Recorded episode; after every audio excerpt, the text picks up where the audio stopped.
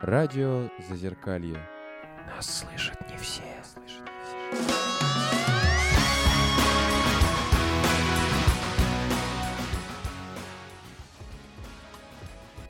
И снова добрый день, уважаемые наши радиослушатели, радионюхатели и прочее, и прочее.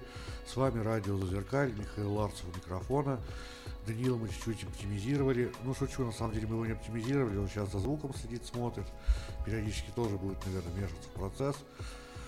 Поэтому приветствую меня, приветствую Даниила, приветствую наших уважаемых ведущих. Это Наталья, Елена, Владимир. Да. Всем привет. И сегодня у нас по-прежнему, как и в прошлый раз, у микрофона гость Андрей Витальевич Бекетов, клинический психолог, в частности, который нас сегодня интересует поскольку, поскольку мы продолжаем говорить о групповой психологической терапии в психиатрии и вообще, в принципе. Здравствуйте, Андрей Витальевич, здравствуйте, уважаемые коллеги. Здравствуйте. Итак, поговорим немного о том, как складываются отношения в группе, потому что всегда как бы я подозреваю, что, что люди, которые туда приходят, они все-таки ищут какого-то общения в первую очередь, чтобы называемым, так скажем, в кругу себе похожих отвести душу, по большому счету. Ну, а, давайте так, мы тогда опять вынуждены будем немножечко обратиться к теории, а, потому что, да, такие группы есть, они называются группы поддержки, они называются группы встреч. Довольно да. часто они проходят без ведущих. И а, в буквальном смысле психотерапевтическими не называются. Но Потому такие группы есть. И не, психотерап... и не психотерапевт, как я понимаю.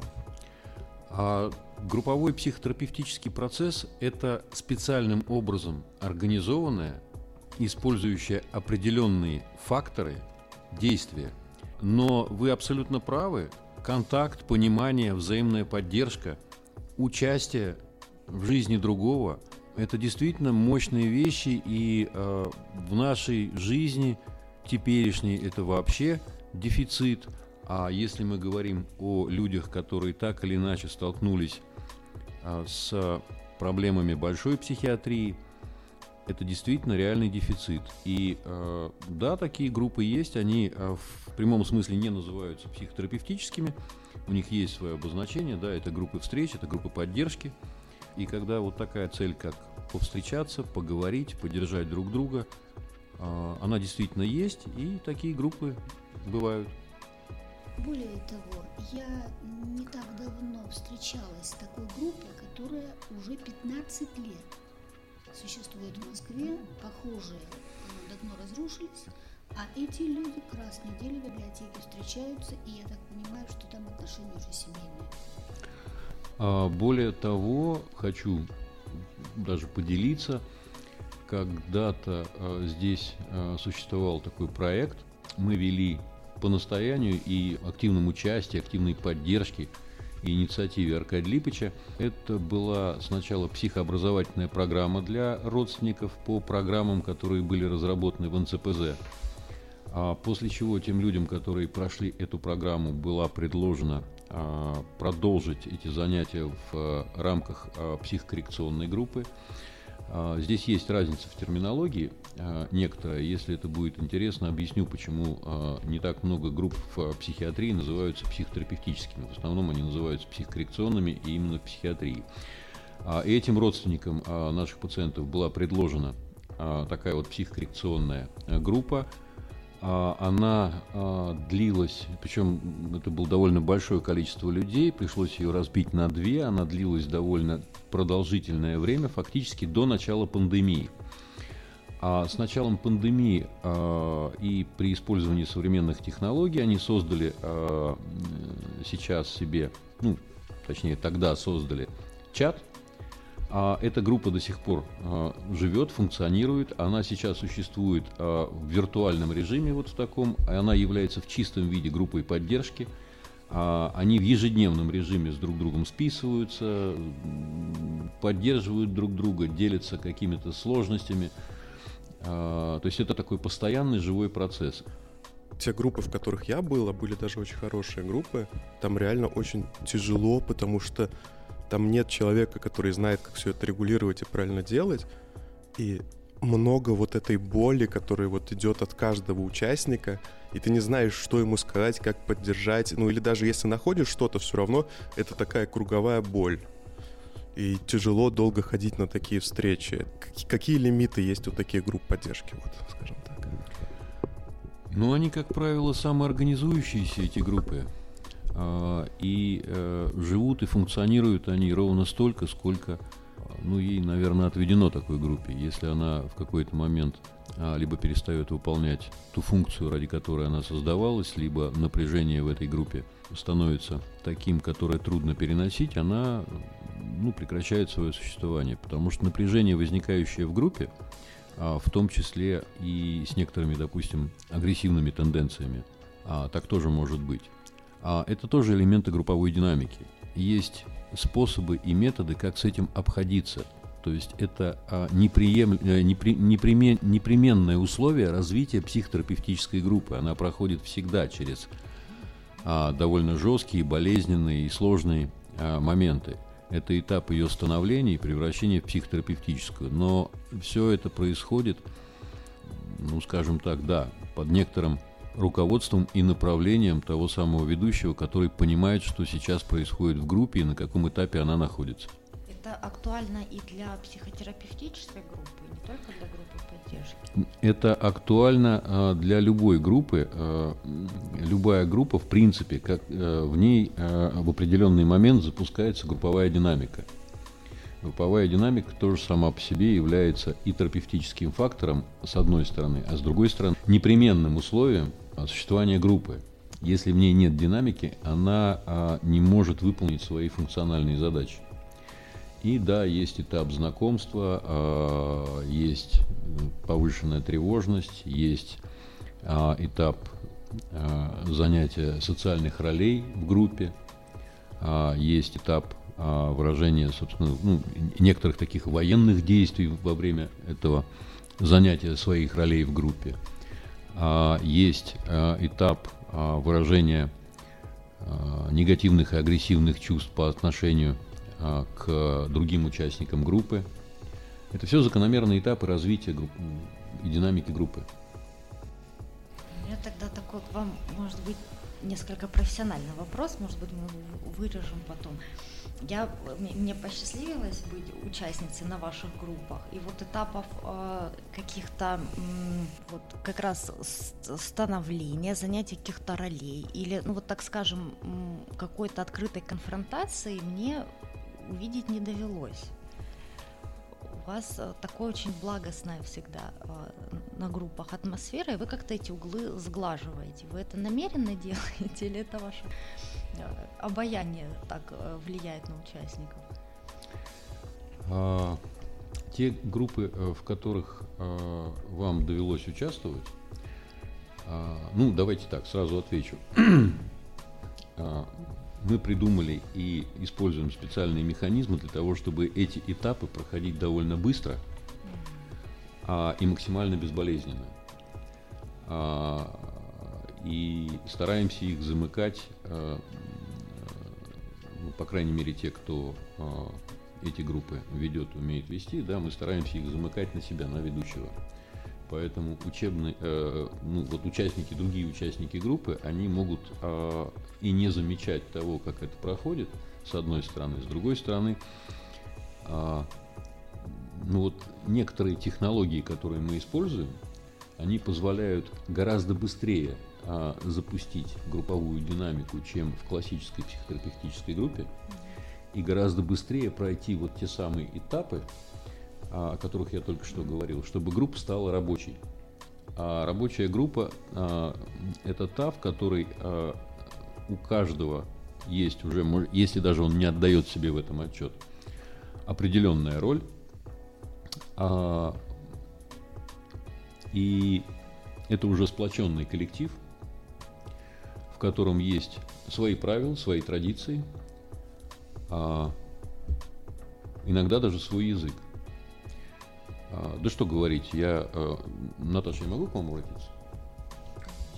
Ну вот, например, а, те группы, которые вы посещаете, есть среди прочих описаний такая группа, как а, закрытая с пополняемым составом.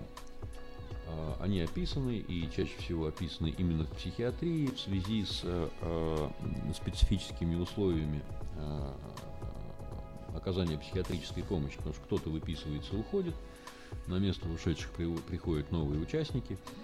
А, Она, в принципе, закрытая, то есть не любой желающий может на эту группу прийти, но вместе с тем она динамически меняет свой состав.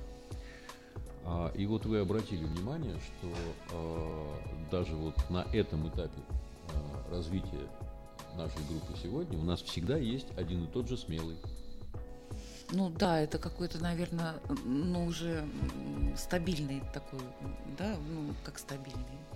Осно- ос- основа какая-то, наверное, должна быть, да, вот в этом процессе.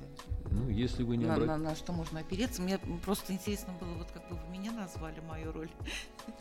А, и она может быть, она может быть, она может быть никак и не называется, но она есть.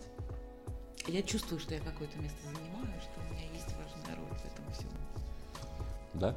Вот примерно так это выглядит. Скажите, пожалуйста, а сколько времени проходит э, до того, ш- когда группа становится стабильной, каждый занимает место, и она готова к каким-то совместным действиям? Сколько это все утрясается? Мы стараемся сделать так, чтобы те группы, которые проходят здесь, а, более-менее рабочими стали к а, 10-15 встреч. Здесь мы работаем довольно интенсивно, а, потому что группы идут два раза в неделю. Поэтому, по большому счету, это не такой большой срок, но вот где-то 10... э, Конечно, состав группы многое влияет на все это, но мы стараемся сделать так, чтобы вот начиная там, условно там, с 12 встречи, да, группа уже была более чем рабочей и могла вполне себе касаться довольно сложных, жестких иногда болезненных моментов.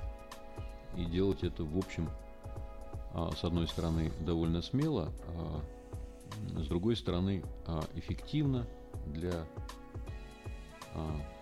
ну, скажем, тех участников, для которых эти вопросы являются актуальными. Да, мы на этом сделаем небольшой перерыв на пару минут, после чего продолжим нашу передачу. Радио Зазеркалье. С ума сойти.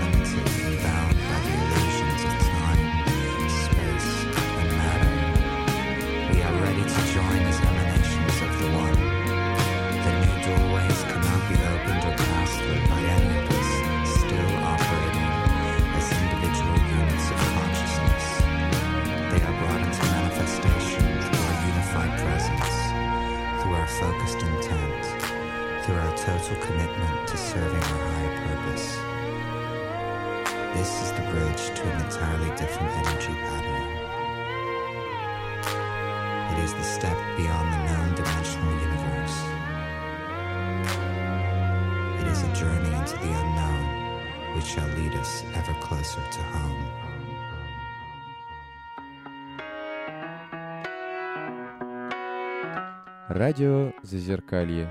Сегодня там, а завтра здесь.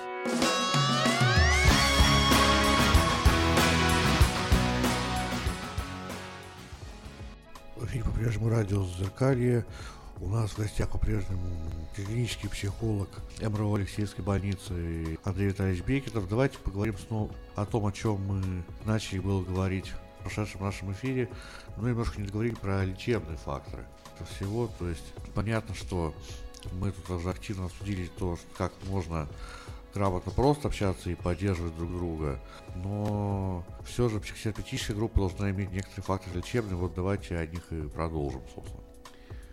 А, Ну, я постараюсь сделать это довольно коротко и повторюсь. Значит, первые три, которые мы с вами озвучили и э, довольно подробно разобрали, это было вселение надежды. Они называются так, может быть, странненько, но когда их разбираешь, становится все более-менее понятно. А, Это было вселение надежды, это было, была универсальность переживаний, а, это было снабжение информацией, или в современном тексте это э, психообразование. Еще один фактор – это, а, как ни странно, альтруизм. Звучит странно, но а, попытаюсь очень коротко объяснить, что имеется в виду. Как правило, те люди, которые приходят на групповые занятия, а, они почти все уверены, что ничего из себя они э, не представляют, что ничего а, группе и другим участникам дать они не могут, а, и от них, в общем, ничего не зависит. Но удивительным образом в процессе а, работы группы оказывается, что их переживания, их опыт, их обратная связь, которую они дают другим участникам, а, удивительным образом находит своего потребителя, получателя и благода- благодарного получателя. И осознание того, которое растет потихонечку, что ты все-таки значим, ты кому-то нужен, и все, что с тобой происходит, оказывается, может быть важным для кого-то еще, тоже является таким фактором. Еще один такой довольно мощный фактор а, это а, рекапитуляция первичной семейной системы. А, вообще в норме, я уже говорил об этом, а, группу ведут два ведущих, и а, в идеале эти ведущие разнополые, то есть мужчина и женщина. Удивительным образом включается абсолютно психоаналитическая модель, когда а, эти два ведущих воспринимаются участниками группы, кстати, независимо от возраста участников. Ну, если хотите, как родители, а группа удивительным образом как семейная система. И в ней начинают разворачиваться удивительные вещи относительно взаимодействия с другими участниками, как с ровесниками, сиблингами, а, борьба за внимание, а, а, еще несколько вещей, которых я скажу чуть дальше. И вот этот момент становится довольно ярким и очевидным. А, при необходимости а, ведущие могут это активно использовать, могут не, неактивно использовать. А, но рекапитуляция и проработка каких-то моментов а, первичной семейной системы а, в обязательном порядке играет свою роль в терапевтическом процессе. Вот эта психоаналитическая концепция, да, насколько вот эта рекапитуляция, ведь я как понимаю, вообще психоаналитическая терапия достаточно серьезно на этом завязана, как мне казалось. И, как я понимаю, это же важно для... Насколько это важно для выздоровления, вот этот фактор? В данном случае э, я говорил об этом только с точки зрения того, а откуда формально а, это берет свои теоретические обоснования. А как а, терапевтический фактор есть а, гораздо более а, интересный в этом отношении и полезный подход. Это семейный системный подход, семейная системная терапия. И вот как раз а, элементы системной семейной терапии и а, здесь, наверное, через них гораздо проще объяснить все, что происходит. Но, наверное, самое главное, что э, стоит понять, чтобы, наверное, не углубляться, это то, что э, участники группы, не, не всегда отдавая себе в этом отчет, проявляют некоторый регресс и начинают вести себя в этой ситуации, в групповой ситуации, так, как они когда-то вели себя в семейной системе, как они когда-то вели себя с братьями, сестрами, со сверстниками и с родителями. И э, удивительным образом иногда они получают совершенно другой опыт. Это очень необходимо. Можно Да. сказать, что это такая терапия той семейной системы, которая складывалась у них. Ну, терапия того семейного опыта, который они имеют. Он может быть э, целенаправленным, может быть нет, но в принципе да. Мы можем это э, вынести на поверхность а, и прорабатывать это отдельно. Почему ну, ведущий нужен, да? Можем наблюдать за тем, как это происходит, и если это происходит а, в рамках коррекции, то мы можем не заострять на, на этом внимание. Ведущий в группе держит во внимании всех участников группы и все, что с ними происходит. Я просто... Это к тому... Ну, то есть, я думаю просто о психоаналитической концепции, да, и что а, они считают э, это как самое важное, да, что важно вот это вот как бы, чтобы там, э, ну, вот эти вот решить травмы, связанные с матерью, решить с отношениями с матерью, решить травмы, связанные с отношениями с отцом, там отгоревать там свои отношения там с матерью и отцом, что они там были не самые лучшие, и что типа вот в результате этого наступит исцеление. Ну, типа, как, как я это для, себя понимаю, может, не очень правильно. И поэтому я пытаюсь понять, насколько ну, это соответствует истине, или это далеко не единственный фактор, э, который необходим для того, чтобы, ну, скажем так, восстановить свою психику. Конечно, далеко не единственный. ну, послушайте, давайте я, наверное, скажу сейчас очень крамольную вещь. А, Сколько бы психология не мнила себя большой наукой, не ставила эксперименты и не давала ученые степени и звания, все, что мы используем а, в психотерапии, это теоретические конструкты, которые так или иначе описывают наблюдаемую реальность.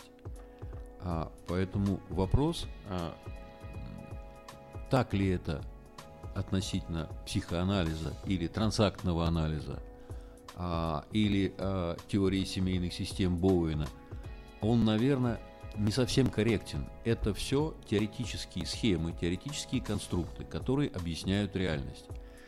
А, сохраняются в истории только те, которые а, описывают ее детально, хорошо и с регулярной повторяемостью. И там, где можно получить, а, изменив порядок слагаемых, тот же результат.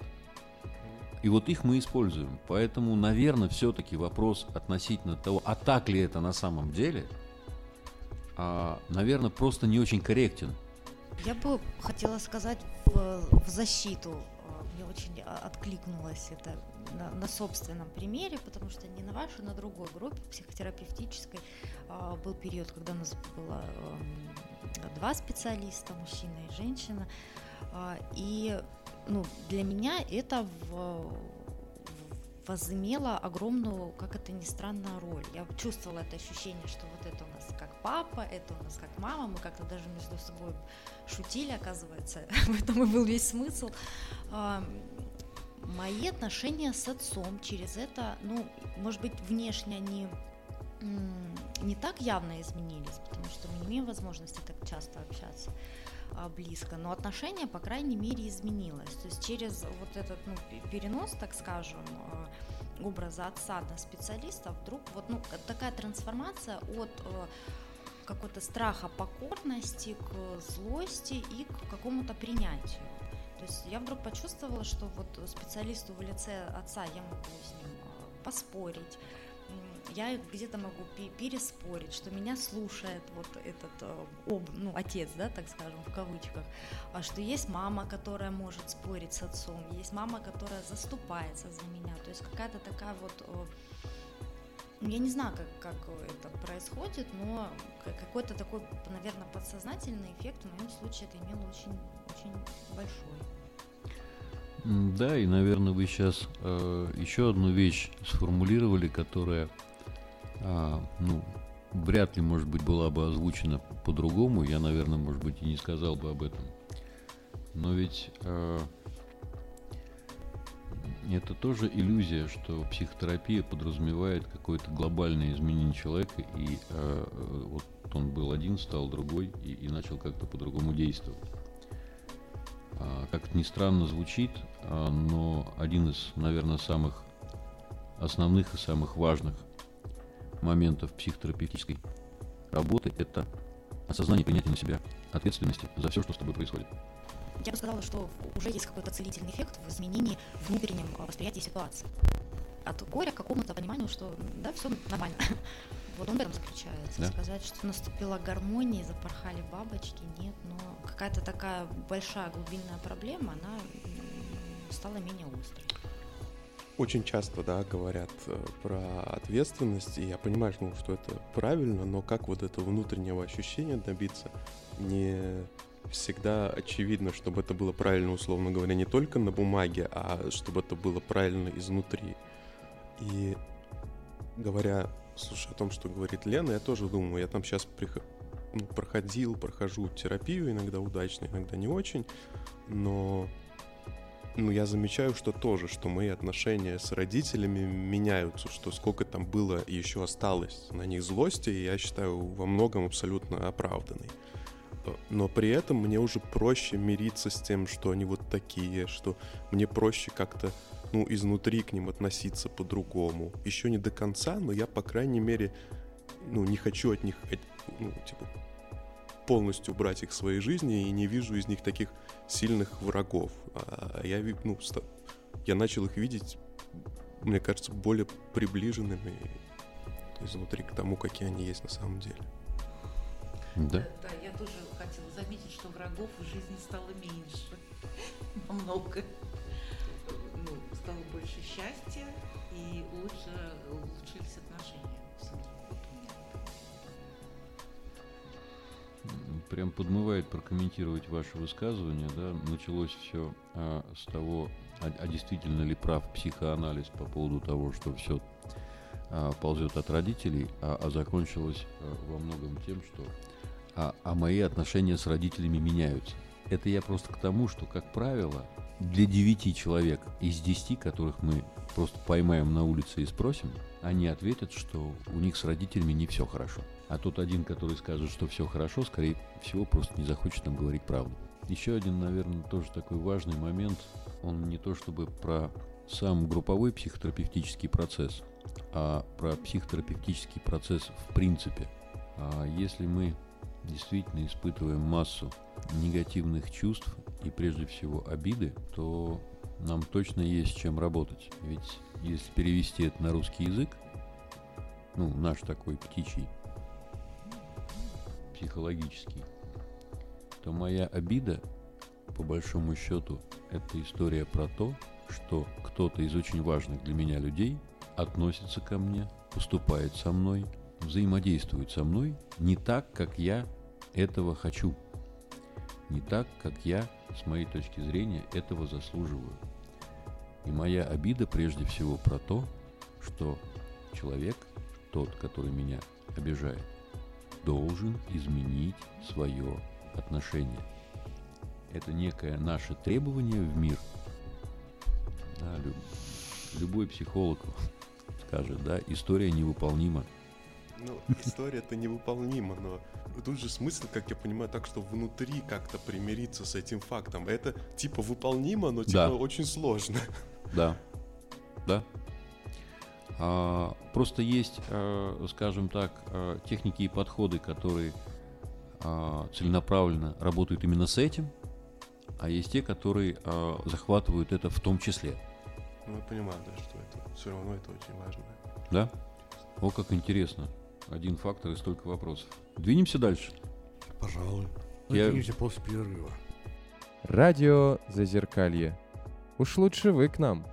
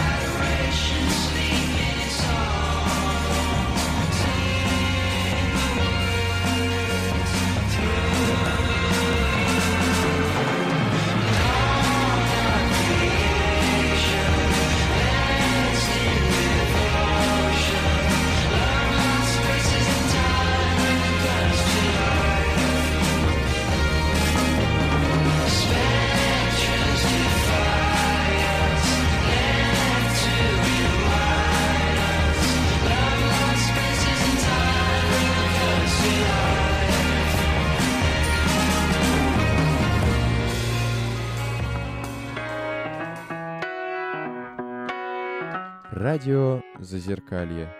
Это нормально.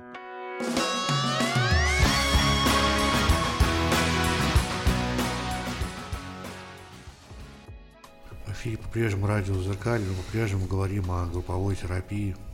Ну, собственно говоря, следующим фактором тоже такая, в общем, довольно понятная штука. Это развитие навыков а, социализации.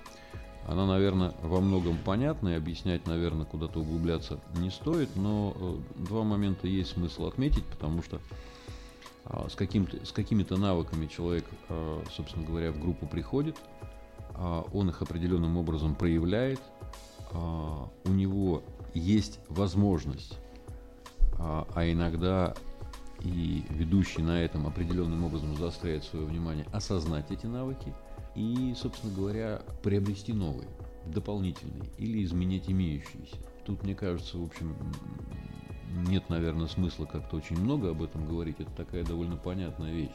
Еще один фактор, а, это еще одна такая удивительная штука, а, это имитационное поведение. Это научение через имитацию, через повторение а, какого-то опыта, и в том числе каких-то поведенческих паттернов. Это как игра? Я даже не знаю. Игра есть э, очень грубое сравнение. Э, оно может не понравиться, да. Вот утята, у утки э, научаются через инпринтинг, наблюдают, повторяют.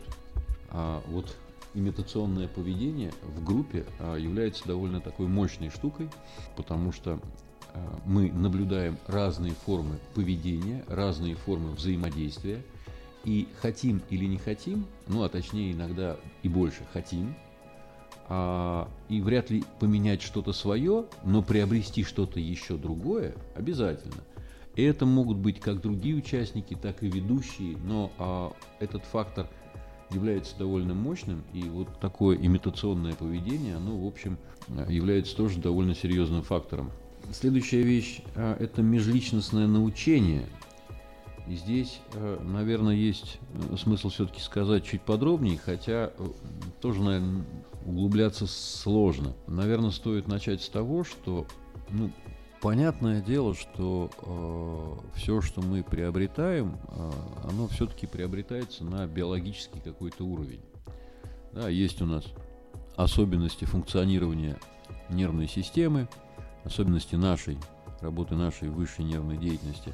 И вот на это все, э, собственно говоря, вся наша социализация, все наше воспитание, э, все остальные факторы, все накладывается. Но есть один очень важный момент. Дело все в том, что человек же не рождается коммуницирующим, а так же, как он и не рождается прямоходящим. И изначально ребенок-то лежит, потом начинает как-то на животик переворачиваться, потом как-то ползать, потом каким-то образом вставать, перемещаться, падает, потом научается ходить, потом идет и занимается спортом, например, легкой атлетикой.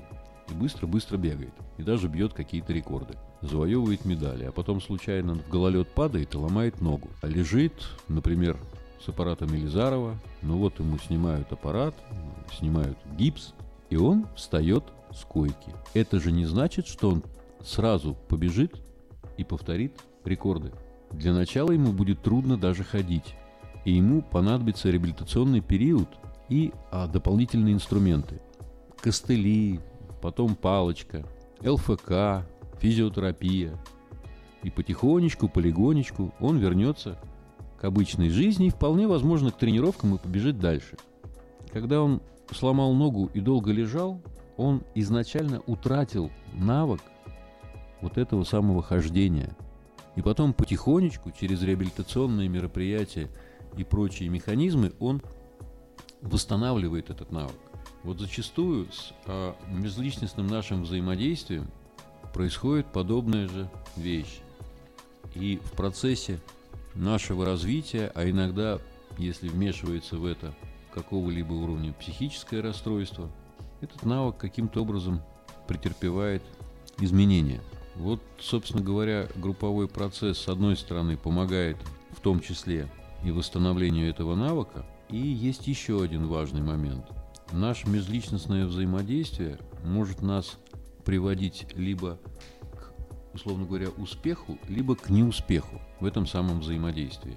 Идеальная вариация в терапевтической группе, почему, собственно говоря, мы говорим об этом факторе, если а, удается осознать, увидеть, может быть, через то же самое взаимодействие и, вероятнее всего, взаимодействие с другими участниками группы через обратную связь, возможно, те ошибки или, может быть, ну, в любом случае, какие-то сложности того, как мы это взаимодействие выстраиваем.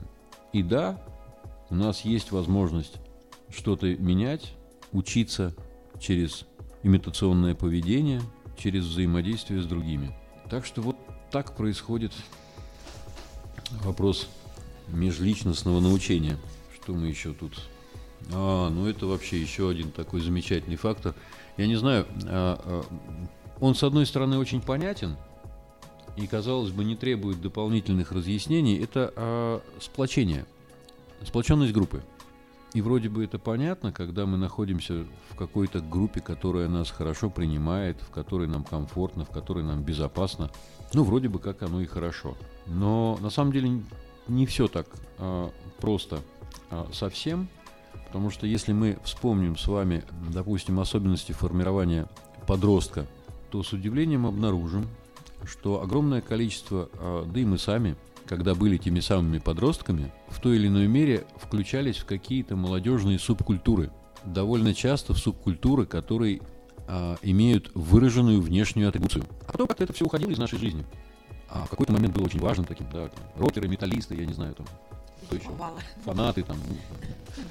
А, дело все в том, что а, сопричастность к группе, сопричастность к а, чему-то большому, большему, чем ты, а, существенным образом а, снижает тревогу и дает уверенность. Очень тяжелый и трудный подростковый период, как раз, собственно говоря, очень располагает к тому, чтобы находить подобные группы и снижать, собственно говоря, уровень а, внутренней тревоги, приобретать а, некоторую уверенность через подобную деятельность. Это так, чтобы более наглядно, наверное, было понятно. А в группе же а, вот это ощущение «мы» действительно а, дает и больше сил, и больше энергии, а самое главное, а, снижает а, общую тревогу. А тревожность, я думаю, что для многих, по крайней мере, здесь присутствующих, такая известная проблематичная ситуация. Вот группа очень хорошо снижает уровень тревоги. Вот, что касается сплоченности, я хотел бы рассказать историю из, э, из своего опыта. Это был одиннадцатый год, и как раз э, меня, меня пригласили пройти реабилитацию в 30-м интернате в Чертаново. Вот, и как раз, да, я был весь разбитый, был какой-то весь э, подавленный. Вот, и я пришел, сначала думал, как бы, ну что я здесь буду делать, что я здесь забыл, кто эти люди. Вот, но в итоге со временем э, ребята, мы так близко очень сошлись, э, очень много общения, очень, это то, что было нужно, то, что было нужно. Ну, для меня лично. Вот, но я думаю, многим это было нужно. Вот, и сейчас вот прошло сколько, ну, 10 лет, да, больше 10 лет прошло. Не, ну, 10, да, и до сих пор мы, ну, созваниваемся и встречаемся с некоторыми. Просто, ну, большая часть, да. Там многие еще до сих пор, там я иногда захожу уже к, э, к психологам, ну, повидаться, то есть это такая, еще с тех времен, те, кто был уже в, в то время еще. Вот, и преподаватели, они окружили нас такой любовью, и а, то, что, а, конечно, нашим слушателям меня не видно, но как бы вот вы меня видите, да, и то, что было, то, что сейчас, то, что было тогда, это два разных человека. И я очень благодарен. Вот да, так что сплоченность это очень, это очень важно. Вот как назвали этот метод, э, фактор, фактор. Так что это важно, да. У меня возник вопрос, может быть, не в тему сплоченности, а может быть и в тему. А вот в группе же может, могут возникать какие-то вот э, там романтические отношения, какая-то дружба каких-то, ну, участников больше, чем со всеми остальными. Это хорошо или нет? И нормально ли? И что с этим делать вообще? Совершенно замечательный вопрос, просто замечательный. Дело все в том, что если мы говорим о классической психотерапевтической группе, подобные отношения могут возникать, и они чаще всего возникают, но, как правило, есть, я не хочу сказать, что требования, но есть необходимость это вносить в процесс групповой работы. Потому что э, в классической психотерапевтической группе, если а, возникает, допустим, какая-то, ну, ну, скажем так, а, люди стали друг другу симпатичны, а, и они стали а, встречаться, например, за пределами а, работы группы, они могут даже скрывать это изначально от других участников. И между ними формируется некий способ а, общения и взаимодействия, который они в любом случае принесут в группу. А, и когда они его принесут, они принесут вместе с ним некоторые тайны, некоторую скрытность, и это а, всплывает а, вот такими тормозами в работе группы. Если мы говорим о классической психотерапевтической группе, то подобные вещи должны а, становиться а, темой группового обсуждения раз, описаны в истории случаи, когда а, в том числе а, люди и съезжались и начинали а, ну, буквально жить вместе, и тогда в, групп- в группе вставал вопрос о том, что один из участников должен был покинуть группу. Когда мы говорим о психокоррекционной группе здесь, а, в условиях, допустим, клиники, мы а, гораздо более лояльно к этому вопросу подходим. Потому что, с одной стороны, это может быть, ну, по крайней мере, по нашему такому наблюдению, не является таким крайне серьезным фактором, который негативно влияет на развитие группы, с одной стороны. С другой стороны, те цели и задачи, которые ставятся перед группой в условиях психиатрического процесса, здесь можно сказать, что это скорее плюс, чем минус, если формируются какие-то дополнительные такие вот компании, скажем. Мне хотелось э, задать вопрос по поводу прошлого фактора, имитационный фактор, вы сказали, да? Ну, э, он не прошлый, но, э, э, собственно говоря, э, имитационное научение, да, был такой фактор. Да, вот имитационное научение. Вот, это вроде, да, очевидно, но на самом деле не очень очевидно, поэтому хочется разобраться. То есть, то, как я услышал про этот фактор, это, это не просто, ну, то есть человек же ну, обучается часто повторяя какие-то действия, да, за старшими там в компании, но то, как я услышал, то, о чем вы говорили, что для того, чтобы человек научился социально взаимодействовать, ему нужно собрать этот навык, если он поврежден, грубо говоря, от каждого из участников группы. То есть вот научиться так же, как они, так же, как один, так же, как другой, ну и комбинировав все это, научиться вот так вот взаимодействовать с миром. И тогда этот навык, он восстанавливается. Это правильно или нет? Если честно, нет. Значит, смотрите, когда мы говорим, это немножко, это два разных фактора. А, они, конечно, в какой-то момент, все, факторы между собой пересекаются. Ну, невозможно как бы вычленить их, э, вот, вот сейчас мы этим работаем, а сейчас мы вот этим работаем. А, так невозможно. Но здесь вот в, том, а, в той формулировке, которую вы дали, два момента смешалось очень здорово.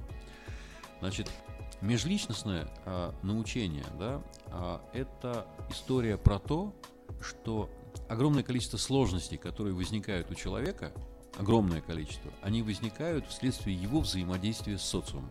А человек может очень по-разному к этому относиться. Не так часто бывает, хотя бывает, когда а, он видит, что он что-то сам не так делает, что его способ взаимодействия таков, что он приводит к негативным для него результатам.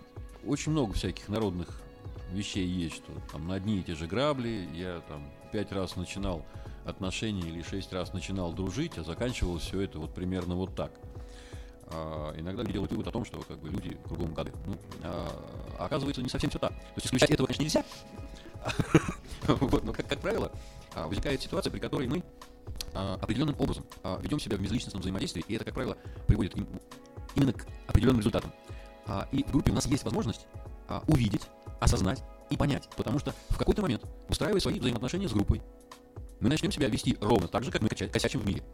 А, И получаем, собственно говоря, вот то, что получаем, что нам не нравится. А, И в этом месте как бы поможет А, и ведущий, и группа, группа а, обратной связи. А, И в идеале а, эта обратная связь а, достигнет, собственно говоря, ну, адреса, и человек услышит ее и осознает. Группе некуда деться от нее. Ну да. А, плюс а, на это в определенный момент будут направлены какие-то упражнения, которые тоже в группе а, проделываются, но они проделываются с а, ну, определенными целями и задачами для того, чтобы так или иначе активизировать те факторы, о которых мы говорим. А, а вот там, где имитационное, а, тоже постараюсь очень коротко. А, у каждого из нас а, а, есть а, ну, давайте так, если я задам вопрос а, каждому, есть ли любимые фильмы, любимые книги, любимые актеры? А, да, конечно, есть. Они не просто есть. Они нам не просто так нравятся. Ну, это те черты, которые бы нам самим хотелось э, получить. Совершенно верно.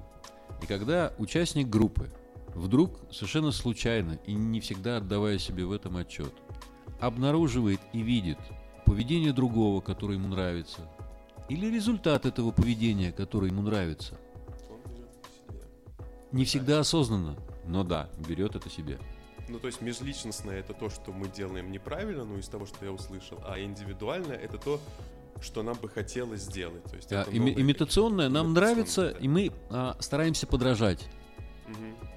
А где мы говорим про межличностное, а, нам в групп- вдруг в какой-то момент участники группы говорят, послушай, Ты офигел. ты только и делаешь, что говоришь. Нас здесь 12, а ты один.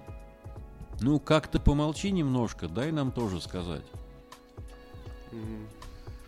Я понял, ну, одно условно, я понял, да, о чем вы.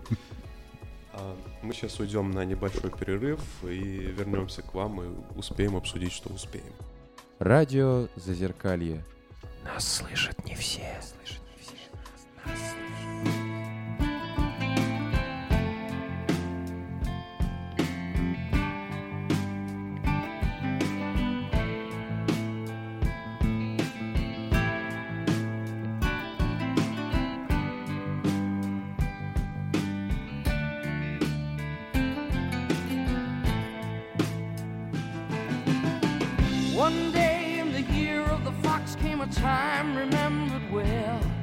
When the strong young man of the rising sun heard the tolling of the great black bell. One day in the year of the fox when the bell began to ring meant the time had come for one to go to the temple of the king. There in the middle of the circle he stands searching, seeking. With just one touch of his trembling hand, the answer will be found. Daylight waits while the old man sings, Heaven, help me. And then, like the rush of a thousand wings, it shines upon the one. And the day had just begun.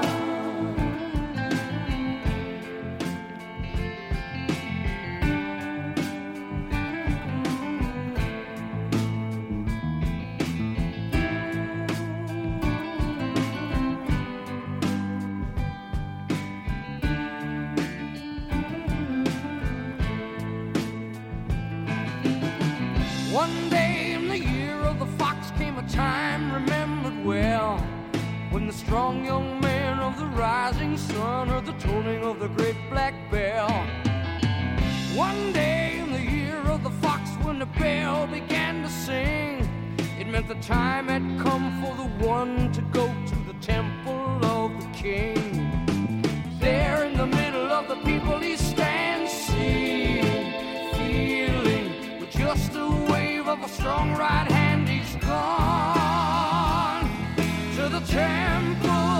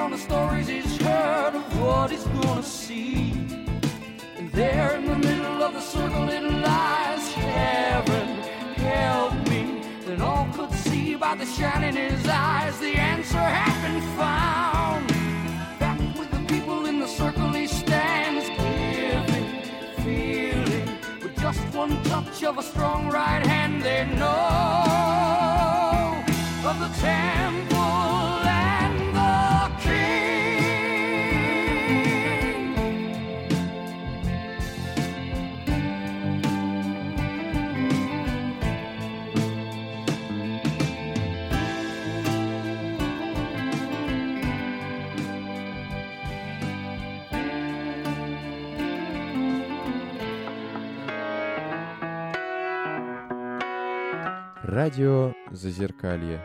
Это нормально.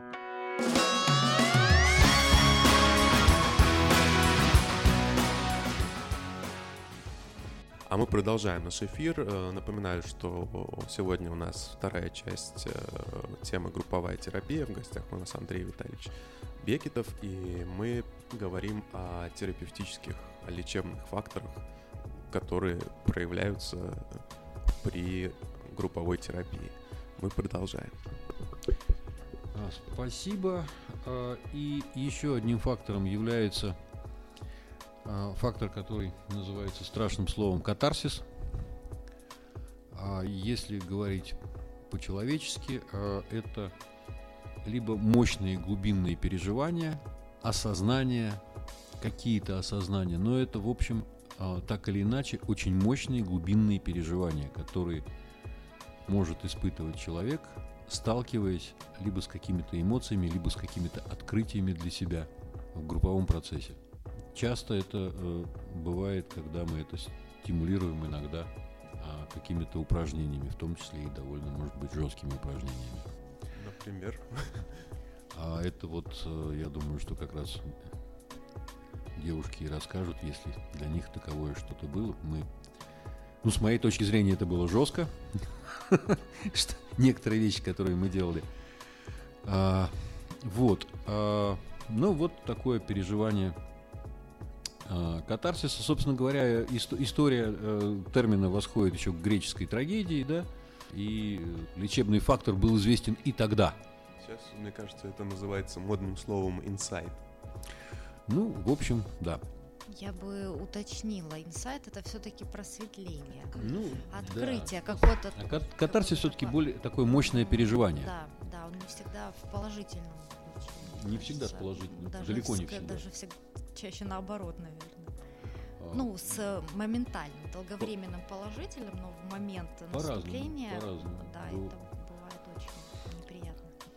И вот а, одиннадцатый фактор, а, собственно говоря, его включает только один человек, скажем так, а, в психотерапевтические факторы а, групповые. А, Если честно, я с ним абсолютно согласен. А, Одиннадцатый фактор включает господин Ялом, а, и он считает, что это столкновение с экзистенциальными переживаниями. А, во всех своих формах, видах и проявлениях. Здесь говорить можно очень много, долго. Это правда так. А, не было еще ни одной группы, по крайней мере, а, из тех, которые я вел, где бы вопросы экзистенциальные не всплывали довольно ярко, болезненно. И чтобы группа как-то с этим не обходилась. В общем, без этого не обходится. Но а, одиннадцатый фактор включает ялом. а У Рудостамы этого фактора нет, да и многие последователи э, тоже не включают. Я считаю, что он есть. Его, наверное, разворачивать гораздо сложнее, потому что это, ну, наверное, наверное, тема целой передачи, если вообще можно уложиться в одну. Настолько он огромен. На самом деле, очень бы хотелось это послушать, но боюсь, что да, наверное, мы так не успеем, а по верхам, как я понимаю, не получится. Хорошо, тогда, мне кажется, настало время позадавать вам немножко вопросов, оставшейся части эфира. И, собственно, первый вопрос, который вот у меня не выходит из головы, и я думаю, учитывая наш предыдущий эфир, когда мы выяснили, что у нас групповая терапия в стране развита плохо, появляется очень правильный вопрос, который должен быть озвучен, что как бы, если групповая терапия, да, классная, да, но если нет возможности ее проходить, может ли справиться со всеми этими задачами, условно говоря, индивидуальная терапия, которая хотя бы доступна для какой-то части населения? Думаю, что э, ни одна индивидуальная терапия групповую не заменит, но это мое такое субъективное мнение. Э, я не знаю, как ответили бы, может быть, какие-то другие специалисты. Я считаю, что никакая индивидуальная терапия групповую не заменит. Это слишком мощное лечебное средство. С точки зрения того, что э, ее нет, м, я думаю, что, ну, по крайней мере, мне кажется, что это вопрос все-таки временный, а, больше, чем постоянный. Мы как-то уже касались темы, что довольно сложно состыковать тех, кто готов и может заниматься а, групповой терапией как а, ведущие и потенциальных получателей этой помощи. С учетом того, как сейчас развивается наше информационное пространство и как меняется общее отношение, по крайней мере в стране, ну в больших городах точно, к психотерапии и к психотерапевтической практике, я думаю, что это дело времени. Ну, кстати, первая часть программы дала некоторый свой результат, и одна из таких групп а, либо в конце сентября, либо в первой декаде декабря откроется вне стен а, психиатрического стационара. Ура! Скорее всего, э, это будет не в рамках э, какого-либо центра, а это будет сама по себе существующая одна или две психотерапевтические группы просто на базе э,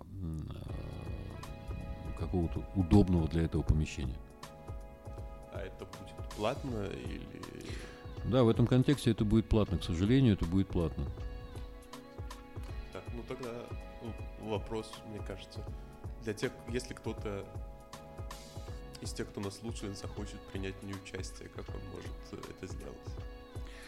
Это была бы какая-то такая, наверное, ну прям скажем, реклама. Я даже не знаю, как с этим обходиться. Ну давайте так. а, Звезды таким образом сошлись, что а, вот наши с вами эфиры, которые посвященные групповой терапии, совещание в одном из психологических центров, м, э, коммерческих психологических центров, которых, которым э, я очень э, доверяю, плюс в это же время моя лекция, обучающая по групповой терапии. В общем, как-то звезды сошлись, и ну, с известной многим здесь сидящим Анной Владимировной Якушенко мы в котерапии будем открывать такую группу, решение мы такое приняли. А, Сейчас мы э, утрясаем технические детали, взяли себе, собственно говоря, вот это время для того, чтобы определить точный день, определить точное время, и э, по количественному составу будет это одна группа или две. Вот так. Как ее найти? Найти, наверное, можно будет только через нас, по-другому никак, потому что а, вряд ли она будет присутствовать в какой-то информационной среде. Если а, и будет она присутствовать в информационной среде, то, скорее всего, только а, психологического центра а, ППЧ, психология по-человечески, а, вряд ли где-то еще. Хорошо, спасибо, что рассказали. Может быть, кому-то э, не только из сидящих здесь, но сидящих по ту сторону экрана это пригодится. А, Последний вопрос, прежде чем как бы остальных участников дам им высказаться. Дадим. И Я хочу спросить, предположим, как, как оно и есть на самом деле, что у подавляющего большинства людей в России нет такой возможности. Ну, просто человек не может э, найти такую группу в своем городе, допустим. Но вот у меня это как-то сформировалось, да, вот в любом, в любом психиатрическом учреждении, может быть, не только говорят, насколько важна роль социализации. Прям все в один голос твердят, с чем я не всегда согласен. Мне кажется, кроме социализации есть другие истории, но все говорят, насколько это важно. И мне хочется вас спросить, а если это, ну, у нас же здесь на радио тоже группа, как мы уже выяснили, да? Если это не психотерапевтическая группа, но если человек пришел в какой-то коллектив, да, где ему нужно социализироваться, и как-то предположим, что там более-менее адекватные остальные участники на работу, допустим, да, это может в конечном итоге повлиять на него так же, как повлияло бы посещение хорошей психотерапевтической группы. А, В общем и целом может. Надо э, отдавать себе отчет и, ну, по крайней мере, критически относиться ко всему. Давайте так. В поле э, зрения э, психологов, психотерапевтов и психиатрической службы а, попадает весьма незначительный процент населения. А, а проблемности существует у довольно большого количества людей, проживающих в нашей стране. Простой математический анализ говорит о том, что люди каким-то образом справляются и решают свои проблемы без участия психиатрической, психотерапевтической и психологической помощи. Да, это возможно. Здесь мы, наверное, касаемся вопроса качества жизни.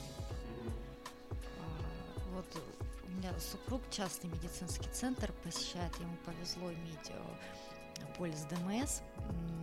Ему почти каждый врач сейчас а, на а, разного рода расстройства, знаете, которые, ну, когда что-то не так, что-то болит. Вроде физически человек здоров, но вот ему почти везде э, пишут э, в направлении посещения там, психолога, психотерапевта э, с целью улучшения качества жизни. То есть там снятие тревог, э, не знаю, каких-то навязчивых состояний и прочего. Так что, ну, я к тому, что люди без психологической помощи справляются, конечно, как-то живут, но вопрос, наверное, стоит о качестве такой жизни. Солидарен? Ну, да, блин, Лен, ты уже не первый раз снимаешь у меня с языка вопросы, но, собственно, э, да, типа, тут же вопрос еще к тому, чтобы не просто как-то выживать, да, а к тому, чтобы не испытывать, условно, постоянные боли или постоянных неврозов или чего угодно, да, чтобы как-то получать хотя бы какое-то удовольствие от жизни. То, о чем мы говорим, это сейчас о том, что психотерапевтическая группа как раз может какие-то внутренние проблемы человека поправить, и ему станет жить легче. Да, Вот. да. И я подвожу к тому, что если какие еще есть альтернативы, если у человека нет такой возможности. Ой, можно я вам накину идею? Очень много сейчас всякого, э, всяких э, идей, тем личностного роста, саморазвития, литературы, тренингов. И Мне кажется, что в условно здоровой среде, может быть, я ошибаюсь, но это кра- крайне популярно. Какие-то движения к цели, мотивации, вот, и, все такое прочее. И мне кажется, там много м, всякой порой вредной, а в лучшем случае не полезной э, информации. Но вот, наверное, если разобраться и найти что-то подходящее себе, то может быть. То есть са- самообразование, если очень общим таким словом сказать. А есть ли... Давайте так. а, Использовать можно все. Это и самообразование, это действительно, а, ну, сейчас наше информационное пространство позволяет а, найти очень много чего для самопомощи в сети, в том числе и групп. Да, совершенно справедливо Лен сказал, что часть из той помощи, которая предлагается в сети, ну, скорее вред, чем помощь. Это тоже правда.